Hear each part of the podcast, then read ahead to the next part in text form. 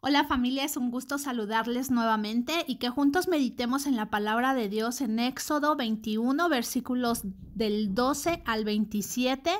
Y el tema del tiempo con Dios es equilibrio entre justicia y flexibilidad. Acompáñenos.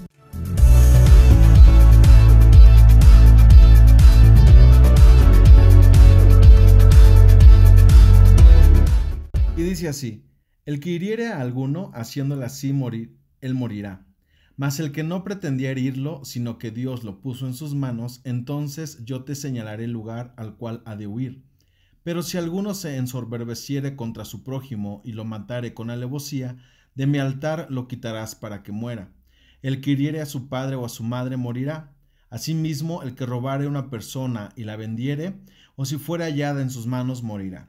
Igualmente, el que maldijere a su padre o a su madre morirá. Además, si alguno riñere o uno hiriere a su prójimo con piedra o con el puño, y éste no muriere, pero cayere en cama, si se levantare y anduviere fuera sobre su báculo, entonces será absuelto el que lo hirió. Solamente le satisfará por lo que estuvo sin trabajar y hará que le curen. Y si alguno hiriere a su siervo o a su sierva con palo y muriere bajo su mano, será castigado. Mas si sobreviviere por un día o dos no será castigado porque es de su propiedad. Si alguno riñere e hiriere a, mujer embarazada y ésta abortare, pero sin haber muerte, serán penados conforme a lo que les impusiere el marido de la mujer y juzgaren los jueces. Mas si hubiere muerte, entonces pagarás vida por vida, ojo por ojo, diente por diente, mano por mano, pie por pie quemadura por quemadura, herida por herida, golpe por golpe. Si alguno hiriere el ojo de su siervo o el ojo de su sierva, y lo dañare, le dará libertad por razón de su ojo.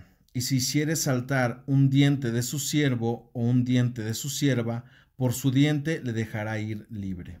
La ley de Dios está basada en la justicia.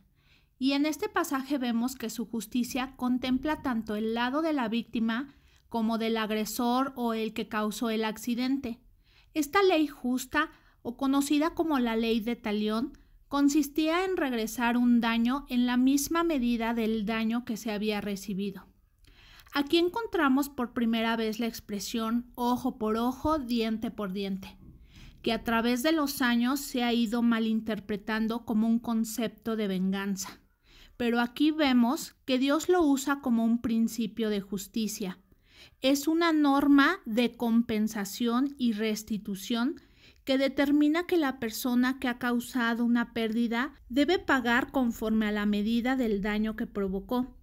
Con esto, Dios nos enseña que cada uno somos responsables por nuestros propios actos, ya sea para prevenir que para pagar daños causados.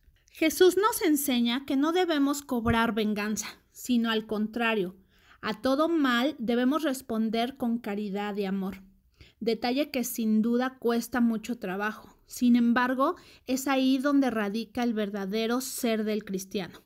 En Mateo 5:38 Jesús nos dice, Oísteis que fue dicho ojo por ojo y diente por diente, pero yo os digo, no resistáis al que es malo. Antes, a cualquiera que te hiera en la mejilla derecha, vuélvele también la otra y al que quiera ponerte a pleito y quitarte la túnica, déjale también la capa, y a cualquiera que te obligue a llevar carga por una milla, ve con el dos. Al que te pida, dale, y al que quiera tomar de ti prestado, no se lo rehuses. Oíste que fue dicho, amarás a tu prójimo y aborrecerás a tu enemigo.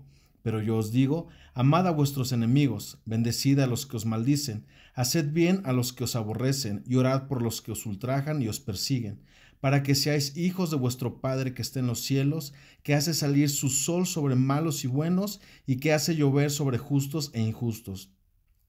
Porque si amáis a los que os aman, ¿qué recompensa tendréis? ¿No hacen también lo mismo los publicanos?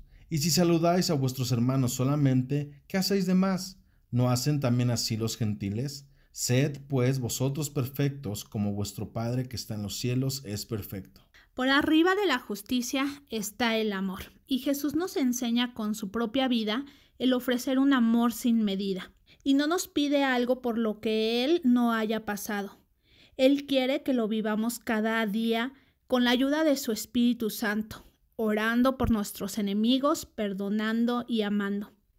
De nosotros mismos no es posible esto. Necesitamos ser llenos del amor de Dios cada día para que Cristo ame en y a través de nosotros. Esta actitud es sobrenatural porque este tipo de amor solo proviene de Dios. Y vamos a terminar con una frase del ensayo para meditar. La vida es un obsequio y vivimos una sola vez en esta tierra. Por lo tanto, lo que alegra a Dios es que vivamos gozosos, valorando tanto nuestra vida como las de los demás. Familia, que tengan una semana bendecida y llena del amor de Dios. Les mandamos un gran abrazo.